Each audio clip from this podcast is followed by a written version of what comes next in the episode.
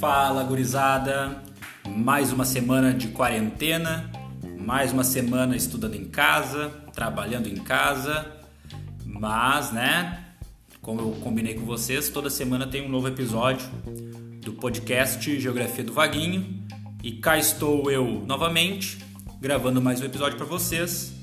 Hoje falaremos sobre globalização, mais especificamente sobre a globalização pelo viés de Milton Santos, né? A gente leu em aula a introdução do livro Por uma outra globalização e hoje iremos comentar sobre isso.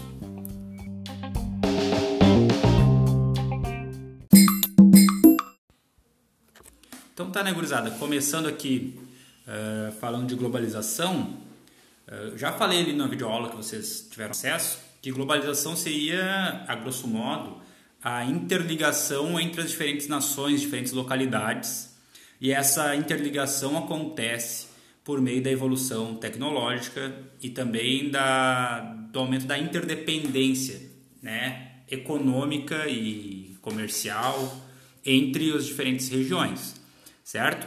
Essa interdependência ela vai aumentando conforme a produção e o consumo ficam mais globais e conforme a divisão internacional do trabalho se aprofunda, certo? Então hoje em dia é cada vez maior a especialização da produção territorial, então cada território se especializa é, em um produto ou em alguns produtos, algum tipo de produção a nível global e vai ocorrendo a troca dessa produção, certo? Então acaba tendo uma dependência muito grande de um lugar com outro, daí forma que a gente chama também de sistema mundo, tá? Então assim, para o Milton Santos ele fala que a globalização é, de certa forma, o ápice do processo de internacionalização do mundo capitalista.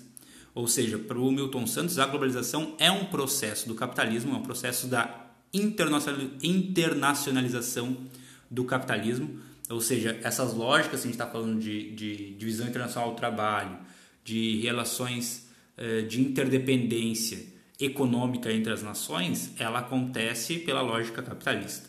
Tá? E ele continua. Para entendê-la, como de resto, a qualquer fase da história, há dois elementos fundamentais a levar em conta: o estado das técnicas e o estado da política. O que, que ele quer dizer com isso?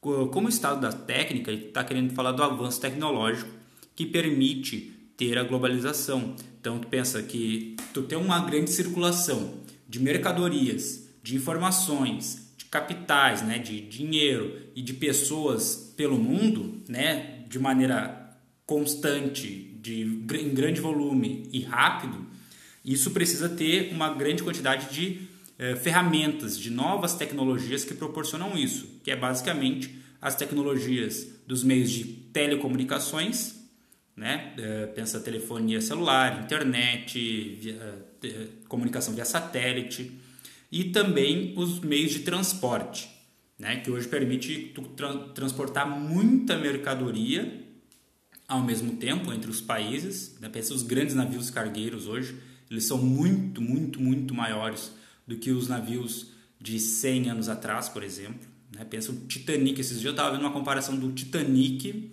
com um navio de cruzeiro de hoje em dia, um navio comum de cruzeiro de hoje em dia. Né? O navio de cruzeiro ele é muito maior do que era o Titanic. Agora tu imagina a comparação dos navios cargueiros de hoje com os navios cargueiros da época do Titanic, lá no início do século passado.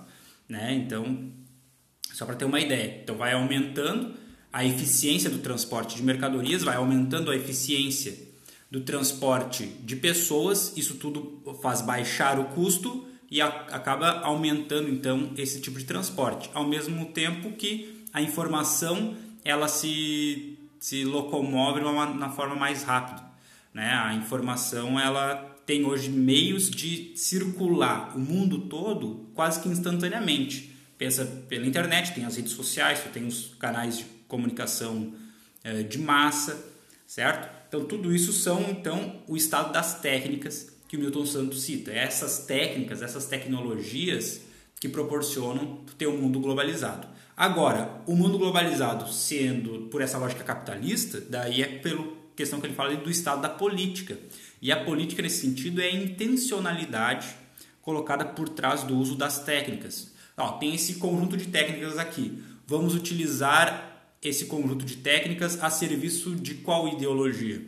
A serviço de qual tipo de produção? Né? Então, ele fala que o que faz com que a globalização atual se dê dessa forma é também não só a questão tecnológica, mas a questão política por trás disso, certo?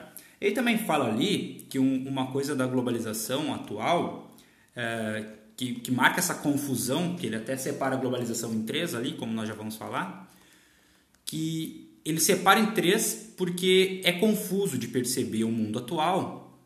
Né? Ele fala que vivemos um mundo confuso confusamente percebido. Tá?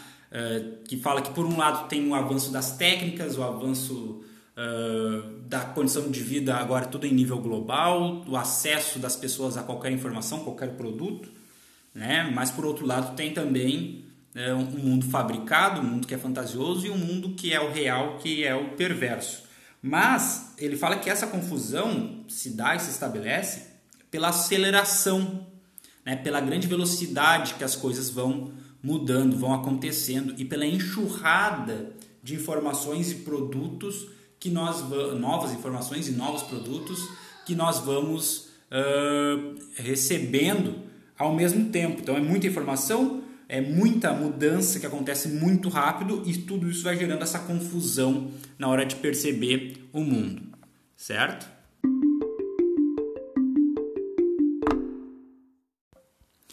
Então Milton Santos ele separa né, o mundo globalizado em três, como a gente viu. Ele separa o mundo uh, numa globalização como fábula, depois ele separa, ele separa um segmento que ele chama de globalização como perversidade. E por último, ele fala o mundo como ele poderia ser, né? que é uma globalização, é uma outra globalização, uma globalização mais humana. Ele fala que é o mundo como possibilidade. Então é um mundo como uh, fábula, um mundo como perversidade, que é o um mundo real. O mundo fábula é o mundo que nos mostra, o mundo como perversidade seria o mundo como ele realmente é e o mundo como ele poderia ser, que é o, o mundo como uma nova possibilidade, que ele chama de outra globalização. Começando aqui pelo mundo como fábula, né? O que, que ele fala? Ele fala que o mundo que nos é mostrado é, não é o mundo como ele realmente é. O foco que é dado para esses avanços tecnológicos para a globalização, quando se fala de globalização, é o foco nos benefícios presentes na evolução tecnológica e na aproximação de pessoas e mercados, enquanto isso inibe os processos, uh, os interesses hegemônicos por trás desse discurso, certo? Então, o que, que, ele fala? Assim, é, muito se fala dos benefícios, muito se fala uh, de como é, é, é bom tu ter agora um mundo global, um mercado global, o acesso a mais mercadorias, o acesso a, a bens de consumo importados, Agora, como é bom que o mundo todo tem acesso aos nossos produtos também, né? E vai e como é bom agora tu poder assistir séries produzidas do mundo todo, olhar clipes de músicas produzidas do mundo todo, tu tem um acesso a tudo ali na palma da nossa mão e tal, né? Só que isso esconde os interesses que estão por trás desse discurso, que são os interesses da concentração de riqueza e da exploração de mão de obra que agora acontece em nível mundial. Isso não é muito falado, né? Mas uh, o mundo globalizado ele criou uma concentração de riqueza, uma desigualdade que não é mais só social, né? Uma desigualdade que agora é regional, é mundial e ele aprofundou essas desigualdades, certo? Apesar da produção de riqueza ter aumentado nessas últimas décadas, não não se teve uma igual distribuição dessas riquezas como era antes. Né? Não se manteve o mesmo nível de distribuição, se aprofundou a desigualdade. E essa desigualdade agora também é, é, se aprofundou não só entre as camadas sociais, mas entre os países. Né? Esse, essa globalização como fábula, ela desconsidera as desigualdades então regionais e sociais que são aprofundadas por esse processo e cria um discurso único. Esse discurso é fantasioso e é difícil de refutar. Por que, que esse discurso é difícil de refutar? Porque há um certo consenso que ele é fabricado pela mídia, Então, se há um consenso de que esse processo ele é bom e se tu está reclamando, se tu está criticando, é tu que está errado. Enfim, não se abre espaço para o contraditório nos debates uh, midiáticos, que é o que cria a, a grande opinião das massas, né? Então há uma forte carga ideológica por trás desse discurso que aí se apresenta na mídia e essa carga ideológica é por manter essa, esse sistema global, esse sistema eh, digamos assim, de, de financeirização uh, globalizada que aumenta essas, essa desigualdade, que aumenta essa concentração de riqueza. Né? Então ele, ele cita ali que a mídia, né, a grande mídia, e também os estados trabalham para os interesses do mercado financeiro. E o mercado financeiro agora ele é global, né? então agora a capacidade de, dos investimentos, dos grandes investidores, se dá no mundo todo, e isso aumenta também a a influência desses atores sobre a mídia e sobre os próprios estados. Né? Então, fala ali que a morte do Estado, quando na verdade o Estado ele continua forte, o Estado, é, quando se fala não o governo em si, né, mas a estrutura estatal, né, a estrutura de leis, a estrutura uh, de, de, as máquinas de guerra continuam fortes, continuam poderosas, porém elas trabalham, uh, trabalham não para o povo, para a população em geral, ela trabalha para o mercado financeiro. E também tem a questão de se criar a ideia de que há uma homogeneização, né? Agora uh, o mundo todo está mais igual, né? Mas essa homogeneização ela não é uma homogeneização no sentido do acesso à qualidade de vida, né? A qualidade de vida não é homogênea no mundo todo né? Mas, por outro lado, há um aumento da homogeneização cultural. O que é essa homogeneização? Homogeneização, é uma palavra difícil de falar. Cultural. Ela substitui os padrões culturais locais pelos padrões culturais que são globais. Então, tu pensa, o tipo de roupa que a gente veste, o tipo de comida que a gente come, elas são, eh, são cada vez mais iguais no mundo todo.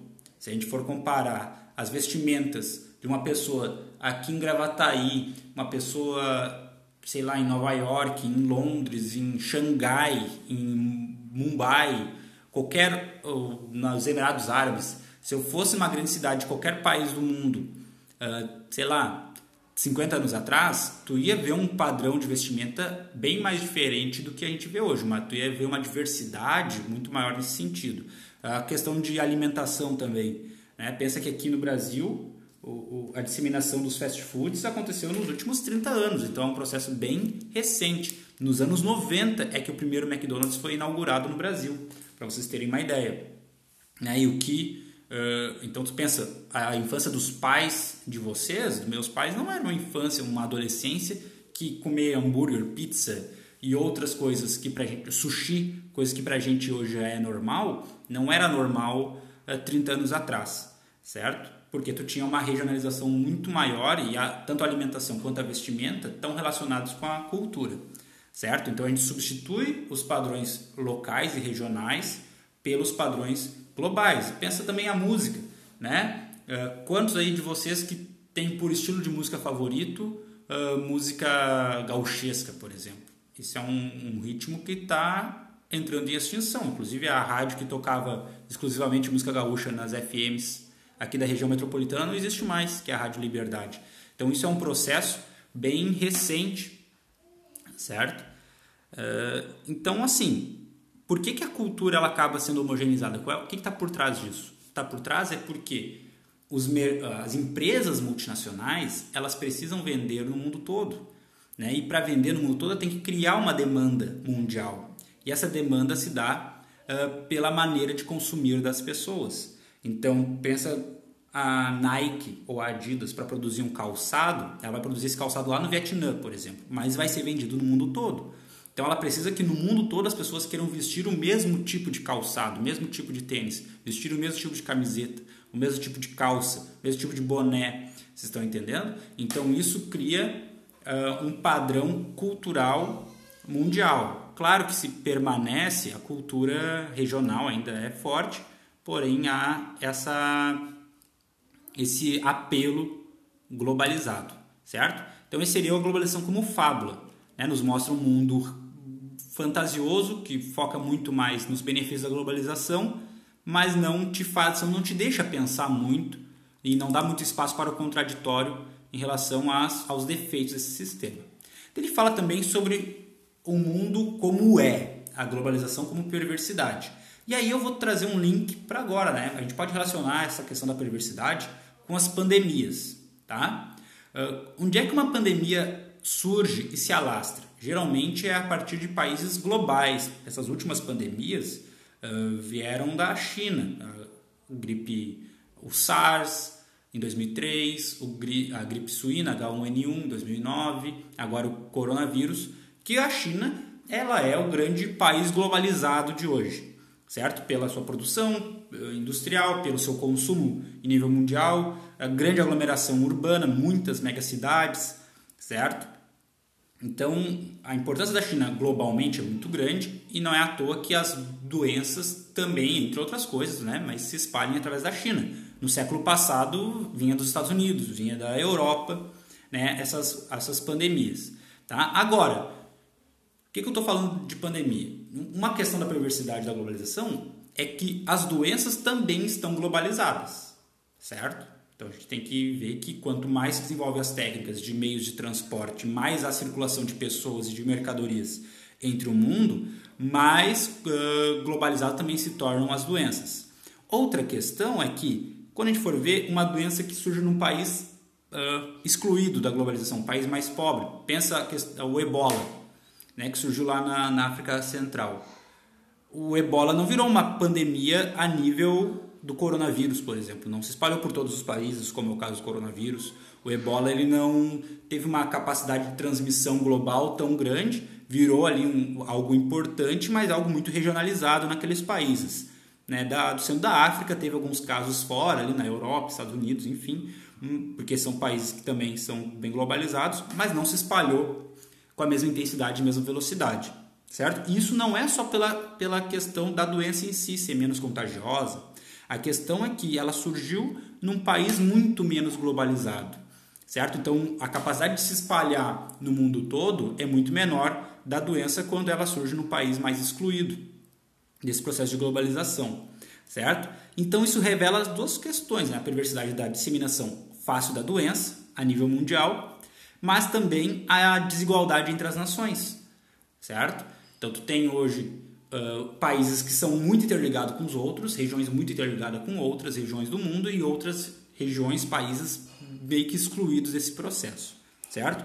Outra questão também da perversidade é que a produção hoje ela ocorre em escala global, a produção industrial, ela é mundial, isso gera uma mais-valia que é internacional também. Então hoje as empresas elas têm uma capacidade de explorar mão de obra em nível uh, mundial, né? Eles exploram, explora a mão de obra e explora os mercados consumidores hoje em nível mundial. Daí que surgem e crescem tanto as empresas transnacionais, tá? Só que com esse processo, os países emergentes e desenvolvidos elas passam por um, por um período de desindustrialização. Então tu pensa, o Brasil ele nem chegou a ser um país top de industrializado e já está se desindustrializando. Por quê? as estruturas produtivas, como hoje é tudo global e é uma competição global, elas migram para os locais onde teria mais vantagem na hora de produzir. E esses locais seriam onde tu tem mais benefícios para as empresas, seja oferta de mão de obra barata,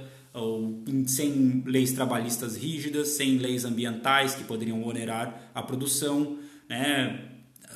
também terreno barato, oferta de matéria-prima barata.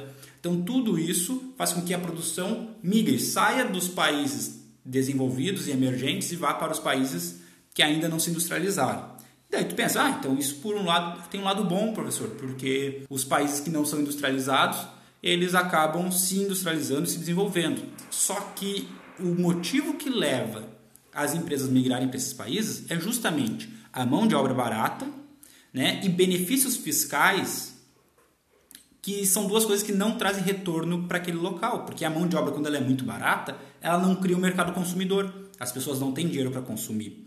Né? E por outro lado, se a carga tributária é muito pequena para essas empresas naquele país, o governo, o Estado, aquele país especificamente, fica com uma parcela muito pequena dos ganhos daquela produção local. Então fica muito difícil para aquele país se desenvolver. Estão entendendo? Porque ela não consegue fazer uma produção focada para o mercado interno. Ela está sempre focada no mercado externo, enquanto seu mercado interno não desenvolve porque os salários são muito baixos e o governo não consegue investir em educação, em coisas que poderiam melhorar isso no longo prazo, porque fica com uma parcela muito pequena dessa produção, tá? Então isso também é uma outra questão que aumenta a desigualdade uh, a nível mundial e também não é só desigualdade, mas é que o dinheiro está cada vez a riqueza mais concentrada na mão de menos empresas e menos pessoas conseguem uh, investir a nível mundial, certo? E ele fala também ali de uma outra globalização, tá? Que seria a possibilidade. Então o que ele fala? Que teria que ser uma globalização mais humana e essa globalização mais humana seria possível se o avanço das técnicas tivessem a serviço de outras intenções políticas. Então, o que, que ele fala lá do Estado político e Estado das técnicas? Né? Ele fala que a globalização ela é do jeito que é por causa uh, do, do uso que se dá para essas técnicas. E esse uso, esse tipo de uso, ela é baseado numa ideologia política, uma ideologia econômica, enfim. Né? É uma intenção ali política por trás. Então, se tu mudar essa intenção política e tu, cri, tu focar no, no, no, uso dessas técnicas para algo mais solidário, digamos assim, menos competição e mais solidariedade entre, uh, pode ser em nível local, nível mundial, tu teria uma globalização uh, mais humana, certo? E ele fala que as estruturas sociais atuais permitiriam isso. Que estruturas sociais são essas? Maior aglomeração urbana, né? as pessoas estão mais acumuladas em, em um espaço menor, isso gera uma diversidade cultural, uma multiculturalidade que seria benéfica, né? Isso faria com que as pessoas começassem agora a questionar o, o, a cultura domina, dominante, que seria a cultura europeia, né? de base europeia, de base ocidental, e também teria a democratização do acesso aos meios de comunicação, só que no sentido de produção de conteúdo, disseminação de conteúdo. Pensa hoje na internet, nas redes sociais, qualquer um pode produzir conteúdo né, e acabar viralizando e tal. E isso poderia, essa, essa disseminação uh, de novos conteúdos, essa possibilidade de criação de novos conteúdos, uh, poderiam gerar uma narrativa contrária àquela narrativa da fábula lá, né, que é a narrativa do grande capital que é difundido pela mídia, certo? Só que vamos fazer um parênteses aqui, né, fazer um mas. O Milton Santos ele escreveu isso em 2001. Então, em 2001 ainda não tinham as redes sociais. Em 2001 a internet não era tão difundida como ela é hoje, apesar de ainda, né, tem outra questão da desigualdade, né? nem todos os locais estão globalizados da mesma forma, porque nem todos os locais e as pessoas têm acesso a essas técnicas. Pensa que a internet, mais da metade da população mundial ainda não tem acesso à internet. Então a gente não pode dizer que o mundo todo está globalizado por causa disso.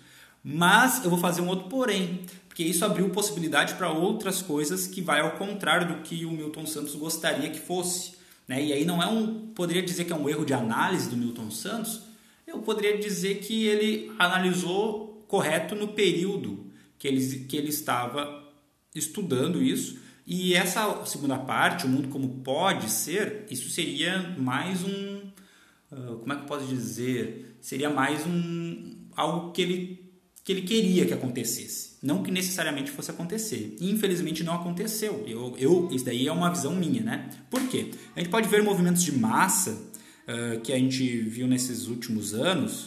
Uh, dá para citar, não vou citar, né? Mas a gente consegue ver bastante uh, grupos políticos travestidos de uma ideia de antipolítica que surge muito nas redes sociais, no YouTube, no Facebook acabam incentivando manifestações, criam uma certa narrativa, e essa narrativa acaba trabalhando contra essa lógica de globalização mais humana do, do Milton Santos. Essa, essa narrativa desses movimentos de massa, uh, elas acabam buscando manter as estruturas atuais e aprofundar o sistema de opressão do capital financeiro internacional. Né? Então, estou pensando, movimento da liberdade, livre. Hoje em dia é o livre, né? Liberalismo, liberdade, libertário, essas palavras, infelizmente, elas estão indo até contra o sentido da, da expressão livre, liberdade, né? Porque é muito focado na liberdade econômica e muito pouco na liberdade das pessoas de fato, dos grupos sociais,